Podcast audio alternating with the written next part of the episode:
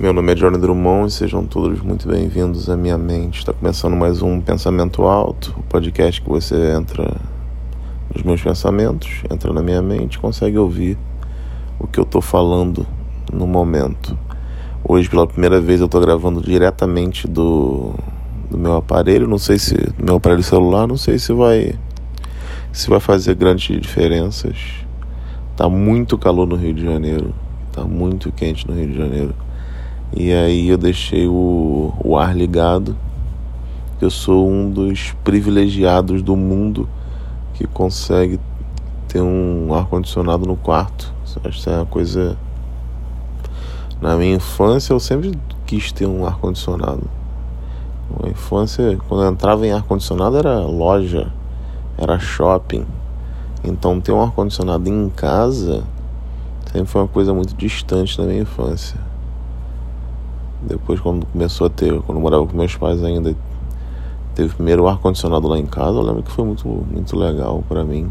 Queria estar sempre no quarto gelado, passando frio, mesmo que mesmo que não tivesse tanto calor assim. Queria o ar ligado. No Rio de Janeiro tá muito calor, tá muito quente. Que não, é, não sei se é bom, não sei se é ruim, mas pra mim é ruim. Muito calor, acho ruim. Acho que tem que ser temperatura temperatura padrão, na minha opinião, eu acho que são 23 graus. Com 23 graus, agora eu tô me mexendo na cama. Provavelmente você que está ouvindo o podcast pode ter escutado um movimento na cama, que eu estou deitado nesse momento.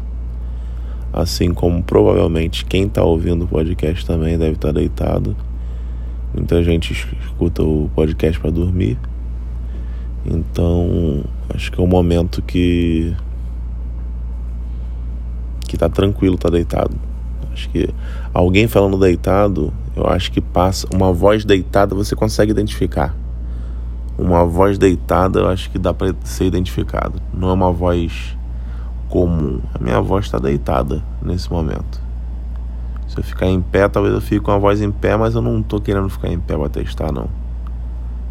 Porque eu tô com sono, os meus horários estão totalmente descontrolados de acordo com o resto do a maioria dos, dos brasileiros, porque como eu faço minhas lives na, na Twitch todos os dias, começo 10 da noite e vou indo.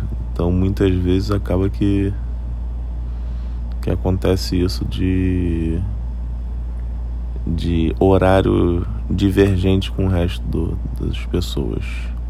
A não ser que eu fosse um vigilante, um alguém que trabalha de madrugada também que não é tão não é tão igual. Os horários não são tão iguais.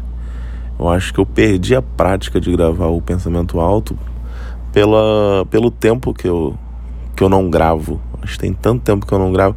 O primeiro foi o primeiro de janeiro, primeiro que eu gravei, agora esse aqui está sendo em fevereiro. Os episódios que quando eu comecei eram diários, agora se tornaram um por mês. Já tem gente vindo me cobrar no Instagram para eu gravar mais.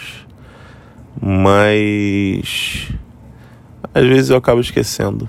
Às vezes eu acabo esquecendo por fazer minhas lives diárias e isso ter virado meu trabalho de verdade é o que eu consigo pagar minhas contas, consigo comprar biscoito, consigo comprar um suco se eu quiser, com o que eu recebo no meu trabalho que virou algo como falar, falar merda na internet. Verdade é essa. Verdade é que eu posso dizer que meu trabalho é falar besteira na internet. Assim como meu podcast, que não é um trabalho, acaba sendo, porque eu não, não, não penso no que eu vou dizer aqui, eu não tento roteirizar, não tento ser engraçado, não tento, eu só falo o que está passando na minha mente. O que está passando na minha mente no momento é isso. É, eu pensando aqui que eu já estou mais de um ano trabalhando comigo mesmo. Eu estou conseguindo viver é, trabalhando para mim mesmo. É isso que eu quis dizer. Trabalhando para mim mesmo. Obviamente que não, não é trabalhando sozinho, porque eu acho que não se faz nada na vida sozinho. Acho que é difícil de, de você conseguir fazer qualquer coisa sozinho. Sempre tem pessoas à sua volta te ajudando a fazer alguma coisa, seja direto ou indiretamente. Se você quiser fazer alpinismo, você vai precisar comprar corda. E você vai comprar corda de alguém que vai te vender. E essa pessoa que te vendeu, ela vai comprar de alguém. E essa pessoa que vendeu para a pessoa que te vendeu, de repente ela compra da pessoa que faz, não uma pessoa, mas uma fábrica de corda, que também é feita de mais pessoas. E tudo isso para você virar alpinista. Se você quiser virar paraquedista, também é a mesma coisa. Você precisa de outras pessoas para te ensinar a saltar de paraquedas. Porque ninguém vai falar, ah, saltar de paraquedas, você sobe lá no avião, pula e puxa uma cordinha que abre o teu paraquedas e tá tudo certo. Não é assim que funciona. Mas em algum momento foi, porque teve o primeiro paraquedista, né? O primeiro paraquedista, o cara saltou e, e foi para ver qual era. A primeira pessoa que saltou de paraquedas e deu certo, eu acho que é uma loucura.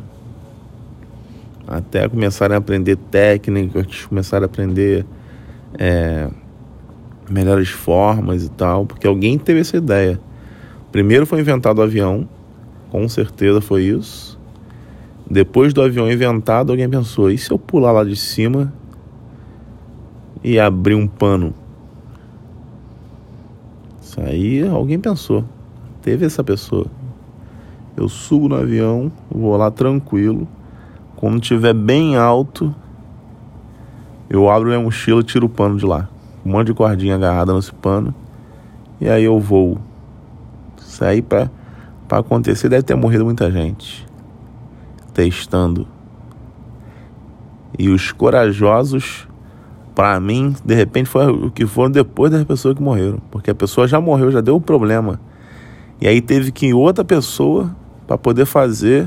Ou então, talvez nem tenha sido assim, porque pode ter sido um. Pode ter tido bastante testes em terra antes, né? Aí que o teste final é saltando do avião. para poder funcionar mesmo. No início da invenção do paraquedas, que eu não sei quem inventou o paraquedas.